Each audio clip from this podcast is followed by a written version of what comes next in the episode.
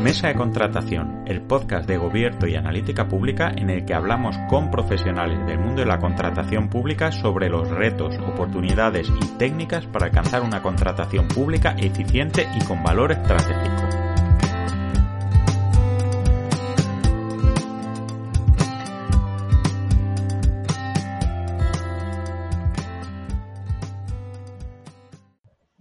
Buenos días, tardes o noches. Eh, os doy la bienvenida a la mesa de contratación, el podcast en el que hablamos con expertos y expertas de la contratación pública sobre los retos, desafíos, problemas, técnicas y todo lo relacionado con la contratación pública. Eh, constituimos la mesa de contratación y, en este primer programa estoy encantadísimo de tener conmigo a, mi amiga y toda una experta en la materia, Pili Batet, Pilar Batet, que es la jefa de servicio de contratación de la Diputación de Castellón. Y además de eso es, es una referencia, influencer, lideresa de la contratación pública con una participación enormemente activa en diversos foros digitales, ayudando a mucha gente a encontrar su camino y recientemente eh, colaboradora como experta en la comisión de, contratación que ha montado la Generalitat Valenciana para todo el tema de la gestión de los fondos Next Generation. Muy buenos días para mí, tardes para ti. Pili, ¿qué tal estamos? Hola, Sergio. Bien, muchas gracias por invitarme. Bueno, sobre todo por esta presentación que has hecho. Eh, yo creo que has dejado muy alto el listón y a ver si ahora, a ver si ahora decepciono, ¿eh? Que va, que va, seguro, bueno, desde luego la, la, gente aquí viene a escuchar lo que tú tengas que enseñarnos más que cualquier presentación que yo pueda hacer y, y no hago más que, que, poner las cosas a la altura de, de, lo que hay, ¿no? De todo este trabajo y toda esta significación que tiene todos los esfuerzos que, que haces eh, tanto en tu blog como en, en, tu blog la parte contratante, no lo olvidemos, cuñita publicitaria, la parte contratante, eh, como eh, en las diversas comunidades en las que participas dando consejos. Y te he traído hoy en calidad de, de, experta por doble banda, en calidad de experta en contratación y también en calidad de experta en todo este vendaval que se nos viene encima de los fondos europeos Next Generation esta gran comilona, este gran menú que viene de, contratación y, de acción pública tan crítica para, la recuperación económica, ¿no? Eh, es, el momento de estar a la altura y, no va a ser fácil porque la capacidad de, digerir todo esto, eh, de, mascar sin que se nos haga bola, es, complicada. Y por eso queríamos empezar contigo, porque además es un tema de máximo interés para, para las personas que escuchen esto. Así que bueno, sin más dilación, pues lo, primero que quería preguntarte es ¿qué, supone para la contratación pública la gestión de los fondos Next Generation y, el Real Decreto 36-2020 y toda la adaptación que hay con todo el tema otra vez de la contratación pública y demás? Cuéntanos.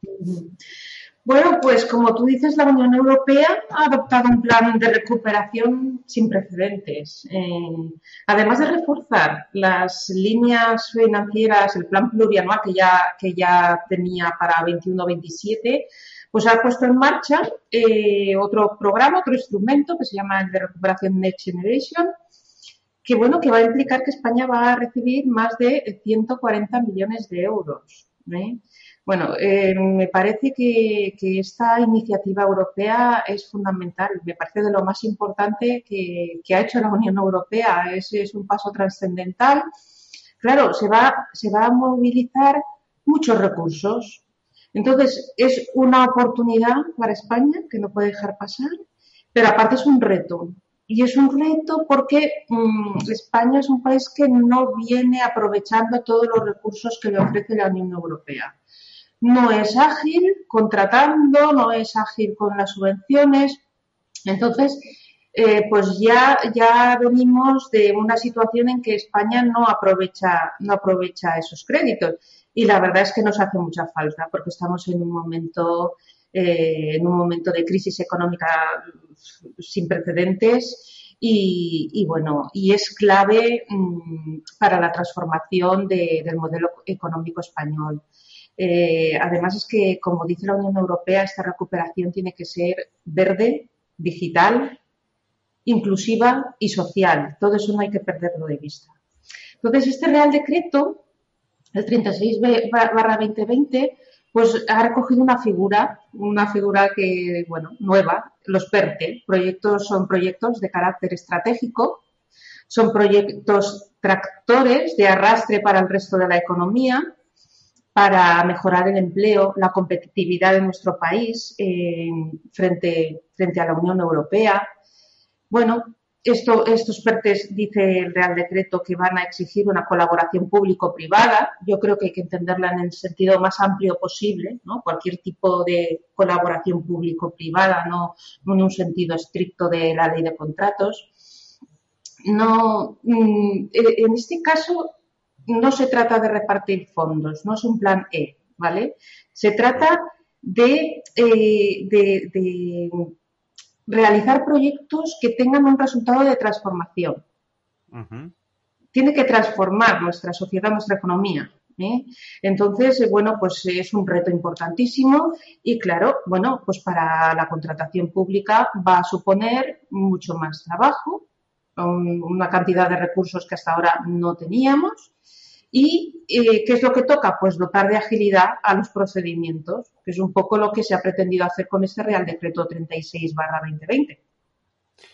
Claro, esto, esto es, es, otro cambio de reglas en el mundo de la contratación pública, ¿no? Yo, yo no llevo tanto tiempo, porque soy, soy más joven de lo que pueda parecer, pero ya es el tercer cuarto cambio de reglas de la contratación pública y, y quizás un poco distinto a lo que se había llevado los últimos años, ¿no? En el tema de, transparencia, de medidas de control y demás, hemos pasado desde el azote de la corrupción, ¿no? A la necesidad de gestionar esto a una velocidad de, espanto, ¿no? Quizás es, el cambio más gordo, ¿no? Que veo yo, al menos en, la operativa, la contratación. O... A ver, la verdad es que mm, cuando los que esperábamos al Real Decreto nos quedamos un poco despagados, porque además empiezas a leerte eh, los antecedentes y bueno, parece que te va a dar una solución a los problemas increíble, que esto va a ser rápido, veloz y, no es así. No es así porque, bueno, estamos limitados por, por lo que marca la directiva, por nuestra propia ley.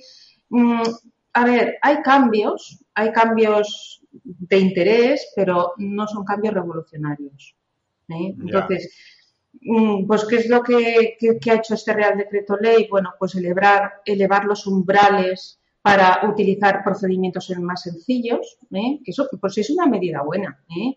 Eh, lo que pasa es que en este tipo de, de proyectos tractores, pues ya veremos si podemos utilizar a lo mejor no es el instrumento idóneo un procedimiento simplificado, sino que nos tenemos que ir a procedimientos más complejos, como concesiones, como asociaciones para la innovación, compra precomercial, otro tipo de procedimientos. Luego también eh, es muy interesante que se reduce el plazo que tienen los, eh, licitadores para presentar el recurso administrativo especial que yo creo que, sí que es importante, que hace falta, porque es que eso eran tres semanas con los brazos cruzados, mm, parecía un, tiempo demasiado largo. Es una medida interesante, bueno, pues te, te alude a utilizar el medio propio, pero, pero, a ver, cambios sustanciales no introducen.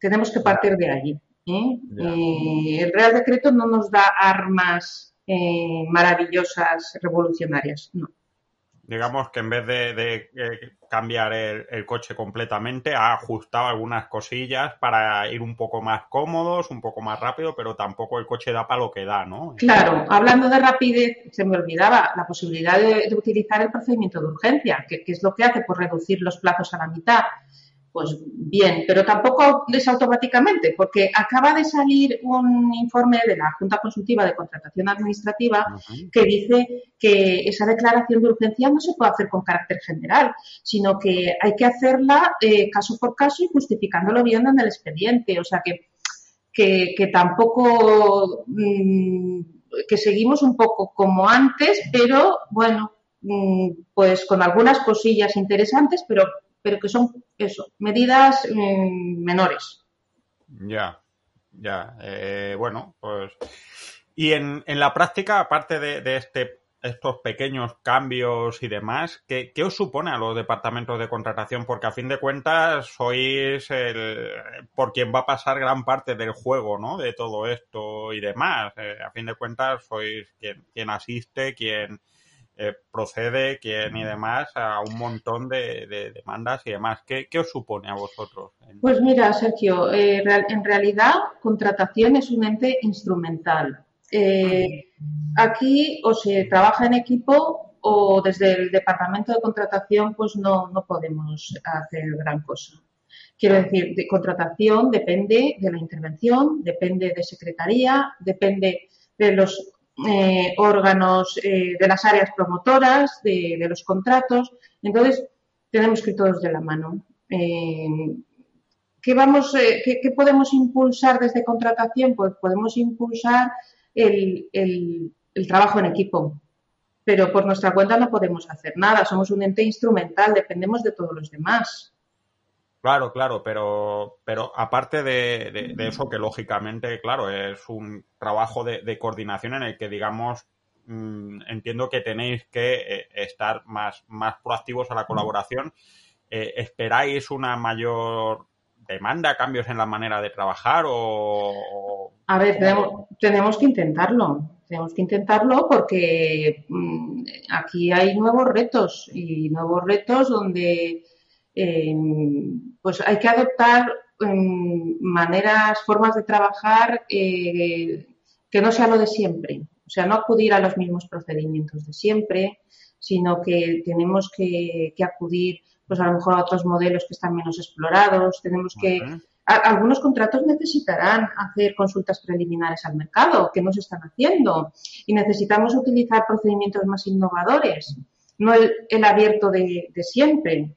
Entonces, claro, desde contratación, pues sí que podemos intentar eh, reconducir los temas, dialogar y, sentarnos con, las partes implicadas para, intentar eh, eh, poder cubrir esta necesidad de una forma, mm, de una forma como quiere la Unión Europea, que, en realidad pues, pues seamos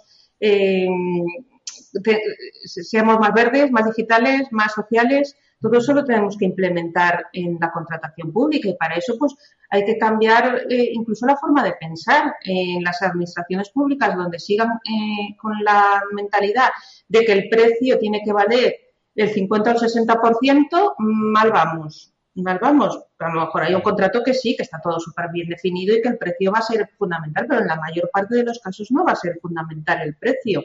Entonces, hay que cambiar un poco eh, la forma de pensar y adaptarnos a las nuevas circunstancias.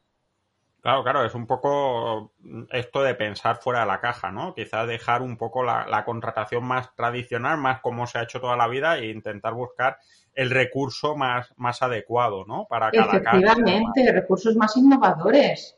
Eh, claro, eso no se hace ni en un día ni en dos, pero sí que desde contratación eh, pues podemos influir en, el diseño de estos procedimientos eh, pues más innovadores y, y donde se tengan en cuenta elementos que hasta ahora pues no se tenían en cuenta. Claro, claro.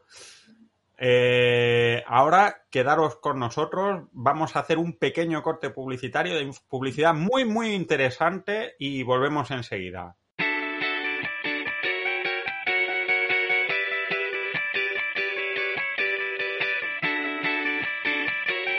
Con Gobierto Contratos tienes la oportunidad de gestionar el plan de contratación de tu administración de manera sencilla y colaborativa con todo tu equipo. Sigue la vigencia y caducidad de los contratos que tienes en marcha. Planifica tus necesidades de contratación y el calendario para cumplir cada hito justo a tiempo. Consulta el CPV más adecuado para tus proyectos, así como los importes o casos más frecuentes de uso. Analiza miles de pliegos como el que necesitas para encontrar las mejores prácticas en la valoración y adjudicación de contratos. Organiza todo de manera sencilla y colaborativa. Todo ello sin tener que hacer grandes desarrollos a medida, de manera rápida, intuitiva, cómoda y muy manejable.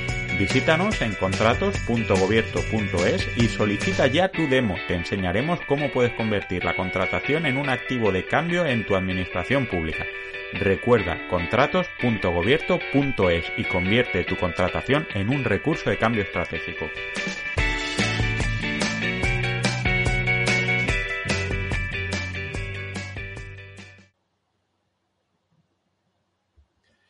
Bueno, seguimos aquí con Pilar Batet y hablando sobre cómo, cómo es el, futuro de la contratación a raíz de los fondos Next Generation.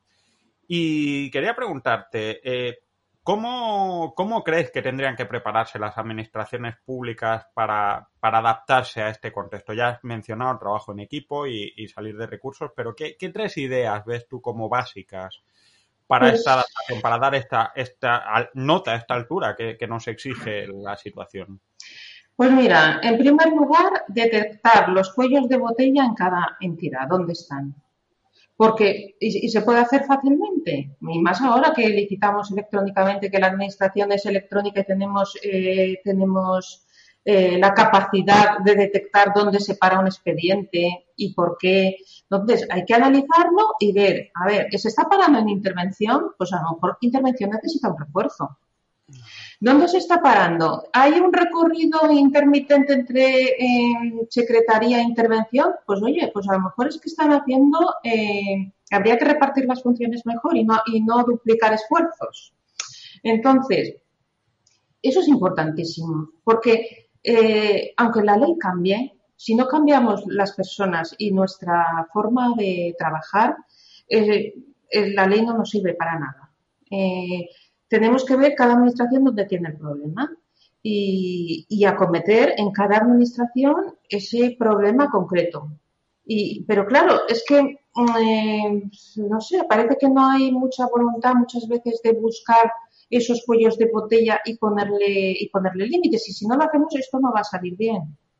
claro, no, porque yo, sí, me lo encuentro muchas veces que, se pone a buscar un, donde hay problemas y, y, muchas veces en las organizaciones esto se toma como un ataque o como una crítica, ¿no? Y no, no siempre la gente está, pues cuando se habla de hacer este tipo de revisiones o de tener en cuenta, no se toma como algo para mejorar, ¿no? Quizás sea. Efectivamente, pero es que a lo mejor en el departamento donde se para, les haces un favor detectando que ahí falta personal y que hay que reforzarlo o que hay que cambiar el sistema de trabajo que no, que no eh, es ágil para nadie.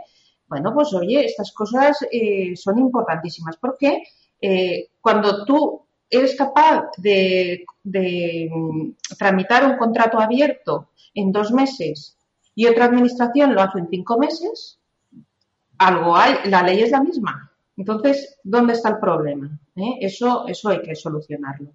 Eso como primera cosa. Luego, em, cosas que hay que hacer, pues hay que ir mentalizándose, planteándose eh, cosas, ¿no? Por ejemplo, la reestructuración. Esto, esta llegada de fondos va a suponer pues eh, que algunos departamentos se van a ver bastante colapsados de trabajo. Pues hay que ver desde personal cómo se acomete. Si puedes reorganizar al personal, eh, o sea, movilizarlo al mismo que ya hay, de unos departamentos a otros. Si, si hay que hacer una contratación por programas, que eso incluso el Real Decreto pues lo, cita, ¿no? Eh, utilizar esta figura. Hay que plantearse eh, cómo se va a retribuir a la gente experta que, no se pueda obtener de una bolsa por, mm, de una bolsa de mm, para, para, una labor ocasional, sino que necesitas gente experta. Bueno, pues a lo mejor hay que remunerarles si hacen más horas, o sea, si, si hacen una jornada doble, eh, la cuestión es que el trabajo tiene que salir. Entonces, hay que pensar cómo vas a remunerar a esa gente. Estaría muy bien hacerlo por objetivos. ¿eh? Lo que pasa es que, bueno, sí, todos sabemos que es la forma de remunerar correcta, pero, pero se hace muy poco. Está, está muy poco implantada. Bueno, pues a lo mejor es el momento de planteárselo y hacer la prueba. Y si luego funciona, pues dejarlo como, como sistema normal eh, de retribución. ¿no? Eh, luego también hay que plantearse acciones formativas. ¿eh? Porque, bueno, pues habrá muchas personas que no sean expertas, pero que tienen que saber de, la, de ciertas materias, tienen que saber de, fondos europeos, de cómo justificar los fondos europeos, hay, hay, una guía, mira, la tengo aquí al lado, una guía de, ¿dónde está? de la Unión Europea eh, guía práctica de contratación pública para profesionales sobre cómo evitar los errores más comunes en los proyectos financiados con cargo a los fondos estructurales y de inversión europeos. A ver, toda la gente que vaya, todo el personal que vaya a trabajar con estos fondos tienen que tener claro cuáles son los errores y cómo evitarlos. ¿eh? Y tienen que tener ciertas nociones mm, de, justificación eh, eh, tanto de contratación como en subvenciones en, materia de la Unión Europea. O sea que, ahí por delante ya se puede ir trabajando con formación, por lo menos programando la formación, cómo se va a reestructurar eh, el personal, los cuellos de botella. Hay que ir pensando en crear un comité político de seguimiento de estos proyectos y un comité técnico, un comité técnico eh, que esté encima de cada proyecto, porque si no mm, vamos a tener problemas. Claro, o sea, que básicamente eh, podríamos decir que por un lado eh, un tema de revisión y, de mejora eh, en, el conjunto de la organización, un tema de cambio en la manera de, retribuir para aumentar el compromiso de las personas y la formación, aparte de, como instrumento, aparte de un mayor control, ¿no? Estos serían los, los pilares fundamentales que realmente también son un poco reformas que, o cosas que tenemos pendientes desde hace un montón de tiempo en la administración en, España y que, mira, a lo mejor puede ser una manera de, darles un paso.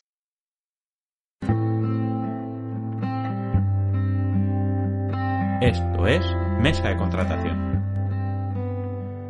Hablando de otra reforma que tenemos pendiente, ¿qué papel crees que juega la va a jugar la digitalización eh, en todo esto? Porque a fin de cuentas, en teoría estamos en tiempos de contratación electrónica, uno no tiene por qué irse muy lejos ni pasar muchas horas buscando en Internet para encontrar sitios en los que evidentemente la contratación aún se hace con libretilla prácticamente y demás. Y esto es un, panorama muy, muy desigual eh, en España. ¿Cómo crees que puede afectar esto? ¿Crees que puede ser lo que al final eh, digamos, desatragante o quite este tapón que había en la digitalización desigual de la contratación? Pues yo tengo la esperanza de que sí.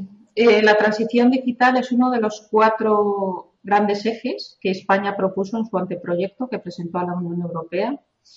Y junto con transición ecológica, cohesión social eh, y territorial y la igualdad de género, pues estos son los cuatro ejes fundamentales y, yo creo que esta puede ser nuestra gran oportunidad eh, de digitalizar las administraciones públicas.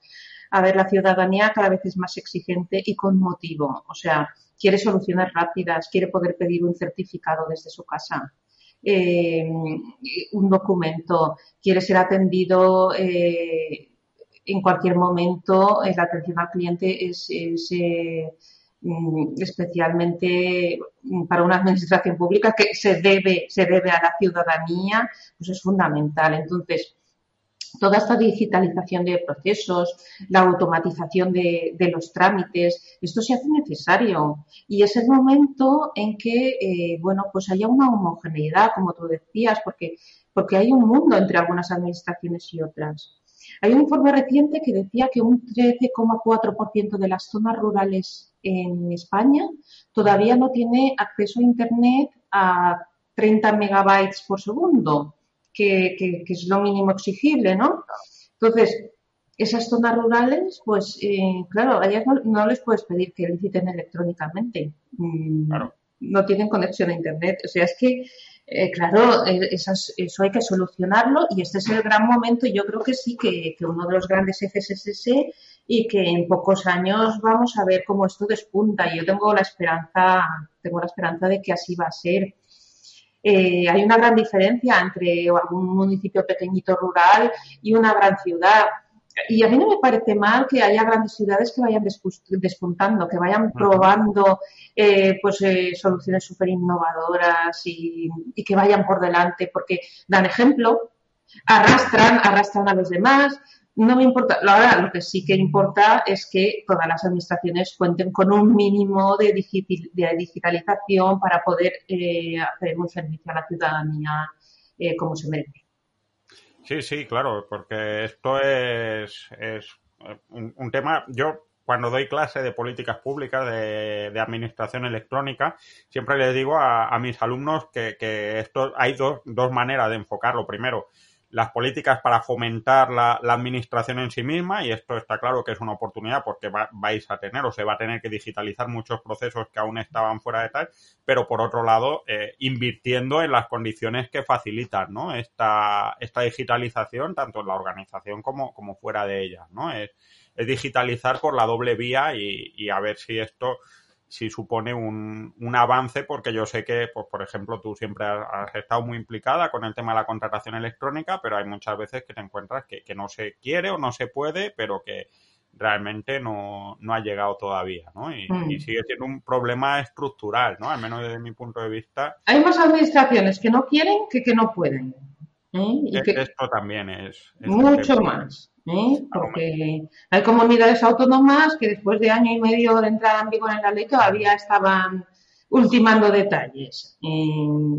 A ver, comunidades autónomas, no te hablo de pueblecillos de, rurales.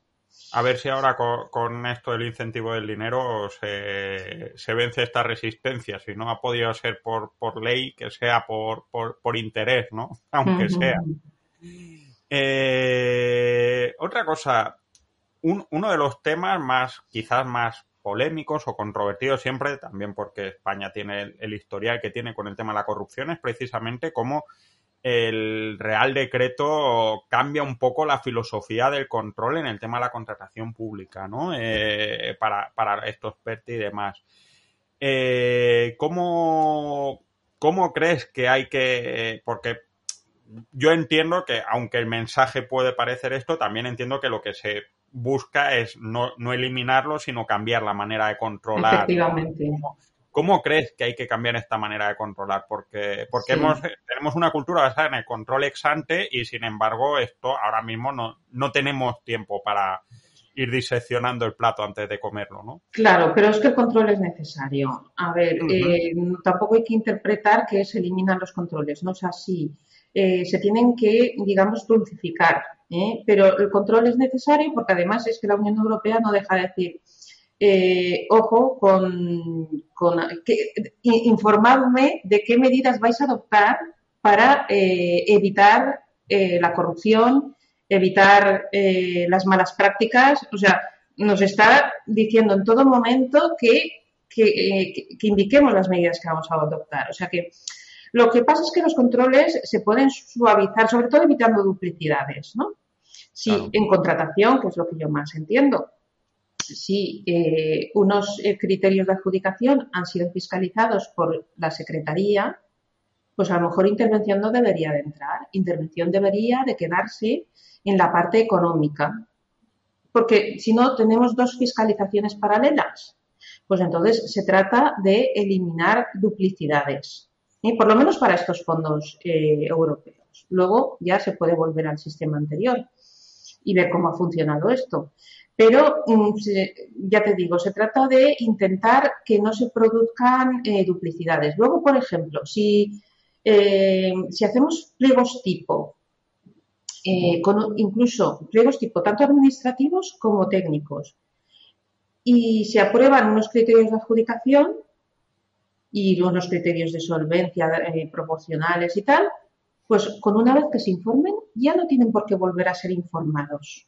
¿eh? Y yo creo que esto tendría que ser aplicable en, cualquier eh, situación, no, no en la de los fondos europeos. Pero bueno, pero se puede empezar por ahí. Entonces va a ser muy importante cuando tengamos contratos que se dejen, que se presten a ello, establecer estos tipos de modelos, mm, de modelos donde ya una vez fiscalizados no haya que volver a hacerlo. ¿eh? Eso es fundamental, eso sí que nos daría una agilidad importante. Eh, hay que redactarnos, hay que ponerse a redactar, hay que ver primero cuáles se prestan a ello, dedicarle tiempo, colaboración eh, técnica jurídica y dejar unos pliegos que nos sirvan, nos sirvan ya sin necesidad de que tengan que seguir todo el proceso que es muy largo. Claro, porque esto, mm. esto entra un poco y además me da pie a la siguiente pregunta y es eh, que, digamos, contratación sois, como habéis dicho, un, departamento instrumental y tenéis que trabajar en equipo y, parte de esto va a ser facilitar a las unidades gestoras eh, todo el proceso de tal, ¿no? Y, la experiencia que tengáis con elaborar buenos y mejores pliegos y mejores cláusulas y mejores medidas va, va a facilitar. O debería ser donde, donde tenéis que brillar más, por así decirlo, ¿no? Claro, tenemos que, detectar tanto los técnicos de, la oficina técnica como los jurídicos, eh, tenemos que detectar qué deficiencias hay eh, en la plantilla, o sea, Claro, es que ahora se van a tener que ejecutar un montón de proyectos. A ver, la plantilla es la que es. Podemos como he dicho antes, pues reestructurar departamentos, hacer contrataciones nuevas, pero bueno, a lo mejor no es suficiente. Bueno, pues vamos a detectar ya deficiencias por si hay que externalizar, que no hay ningún problema en externalizar, eh, pues la redacción de proyectos de obra, de proyectos de ingeniería civil. A ver, eh, vamos a pensar ya en hacer un acuerdo marco de donde deriven contratitos para este tipo de, proyectos de ayuda externa que nos va a venir de maravilla, ¿eh? si queremos eh, agilizar. Incluso, pues la ayuda puede venir en el control del contrato. El control del contrato es esencial. Es que parece que una vez adjudicado ya nos olvidamos del contrato. Y, y la ejecución es fundamental. De hecho, la Unión Europea, si luego mm, has, ejecutado el contrato de forma incorrecta, has hecho modificados que no eran, en realidad no eran modificados, eh, no te has ajustado a, plazos y condiciones técnicas, luego viene la descertificación. O sea, eh, nosotros tenemos experiencia en España, hemos llegado hasta ser sancionados con una cantidad sin importancia de, de 36 millones de euros por las obras del AVE Madrid-Barcelona, porque se hicieron modificados que no eran modificados. Entonces, claro, si una vez adjudicado nos olvidamos del contrato, luego pasa lo que pasa. Entonces, va a ser muy importante hacer un seguimiento de, de, los, de los contratos. Y si tenemos que acudir a contratos externos, hagámoslo.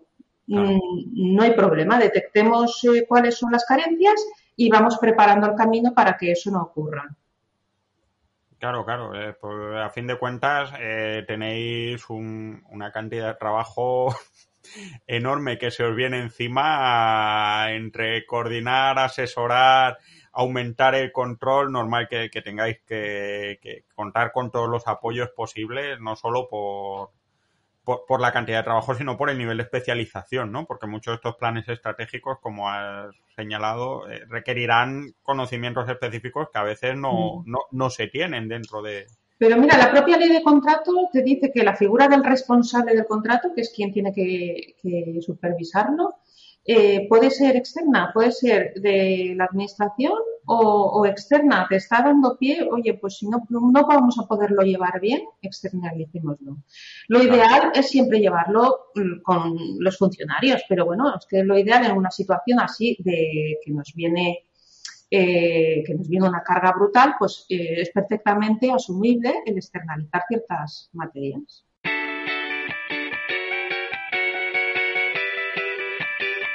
¿Tienes alguna duda sobre contratación pública? ¿Conoces a alguien que pueda dar nuevas ideas o pistas sobre esta materia? ¿Nos quieres presentar alguna idea o sugerencia sobre cómo hacer mejor este podcast?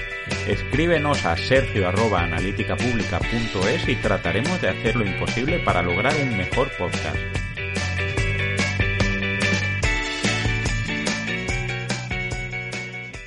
Bueno, una penúltima pregunta. ¿Qué, crees que se puede torcer? O sea, ¿tenemos claro por dónde tienen que ir las cosas o, más o menos por dónde movernos? Pero ¿qué crees que es lo que puede pasar que, impida que lleguemos a, desarrollar todo este tema de los fondos Next Generation en condiciones?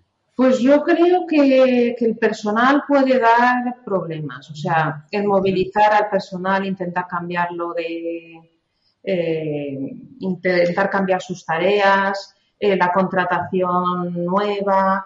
Eh, personal es un tema muy delicado y que además, pues en la mayoría de las actuaciones que hay que llevar a cabo hay que negociar con los sindicatos.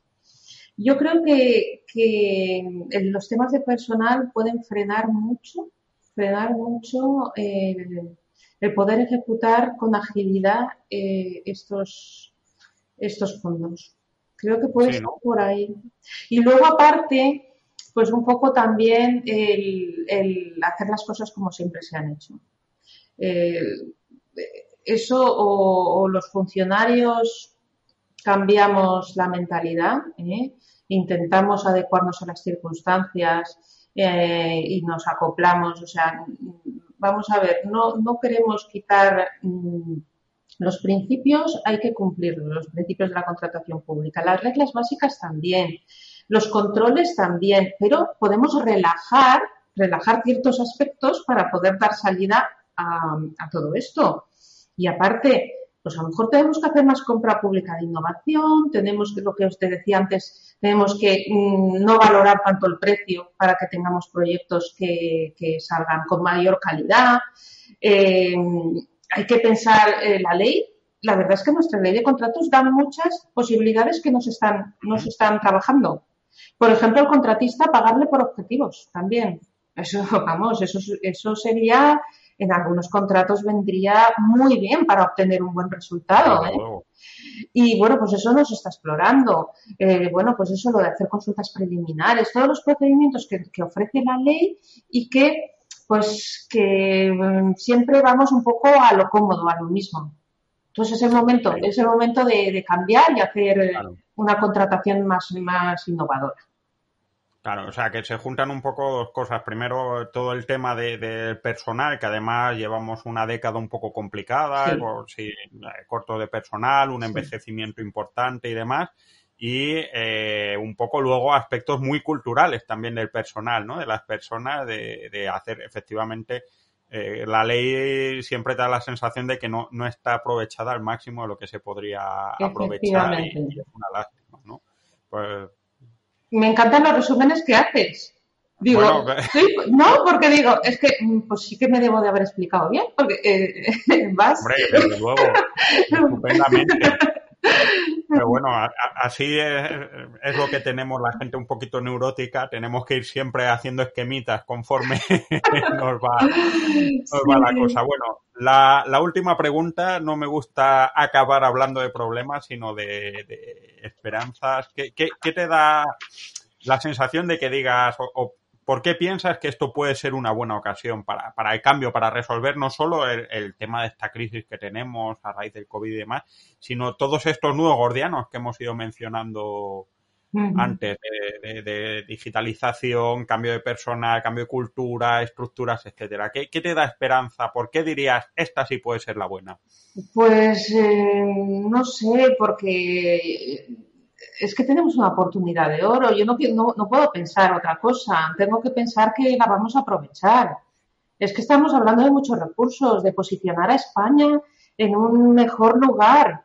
Y, bueno, y, también eh, pues ese pequeño cambio cultural que hay que hacer y, de, nueva forma de trabajar y, y de retribuir al funcionario y tal, esto nos puede servir de muestra y, claro, cuando tú te lees el, el Real Decreto Ley 36, dices, pues sí, eh, está dando todas las ideas clave que podemos aplicar y que en un futuro luego se pueden implementar en la contratación pública en la contratación pública y, en la forma de funcionar de, las administraciones públicas. Eh, yo quiero pensar que sí, que esta, que esta es la oportunidad y que, y que ahora todo presiona hacia, hacia, hacia ese cambio. Sí, no, yo, yo pienso un poco también porque, claro, yo, yo no vivo en España, eh, que lo, lo, bien que os, os, habéis portado en España en general con un confinamiento que, que aquí no hemos tenido, os habéis tirado tres meses encerrados en casa a cal y canto y que yo creo que, que la, la sensación de responsabilidad, o sea, creo que igual que hemos estado mencionando que muchas veces la gente no quiere cambiar cosas cuando está acomodada, también cuando ha habido una necesidad de ser responsable se, han hecho sacrificios enormes y yo creo que, puede ser una buena una buena oportunidad, ¿no? Porque el desafío es enorme eh, mm. para salir adelante de este pozo en el que estamos, ¿no? Sí, y yo creo que hay funcionarios y, políticos, pero bueno, en, eh, creo que más funcionarios que tienen muy buena voluntad, que son muy competentes y que va y que hacen función de arrastre. Igual que los PERTE, que tienen función de arrastre, pues eh, este tipo de funcionarios también. Y, a ver, a ver si, si, esta vez lo logramos. Funcionarios estratégicos. Sí, sí, sí, efectivamente. Pues sí, pues me quedo un poco con, con, esa idea de que tanto lo que se puede torcer son cosas muy relacionadas con las personas, como que la gran oportunidad viene también de, las personas y de su implicación, sí, ¿no? Efectivamente. Pues muchísimas gracias, Pilar. Ha sido un, un, rato estupendo. Me queda mucho más claro todo lo que se os viene encima, porque a mí esto me, me pilla un poco más de lado. Y, y te deseo mucho ánimo para, para, todo este conjunto de desafíos. Y a todos los demás os, nos vemos, nos escuchamos en, en unos días con otra entrevista. Venga, pues nada, luego. Encantada, Sergio. Hasta pronto. Esto ha sido todo por hoy. Esperamos que te haya gustado esta mesa de contratación y te haya sido de utilidad. Puedes encontrarnos en contratos.gobierto.es y escuchar este y todos los programas en Spotify, Apple Podcast, Google Podcast o en cualquier otro sitio donde escuches habitualmente tus programas favoritos. Si crees que este trabajo vale la pena, te agradecemos que 5 estrellas, le des al me gusta o comentes este programa o cualquier otro en la plataforma de podcast que uses habitualmente. Y también te agradecemos que se lo recomiendes a quien creas que le pueda interesar. Esperamos verte muy pronto de nuevo por aquí, en nuestra mesa de contratación.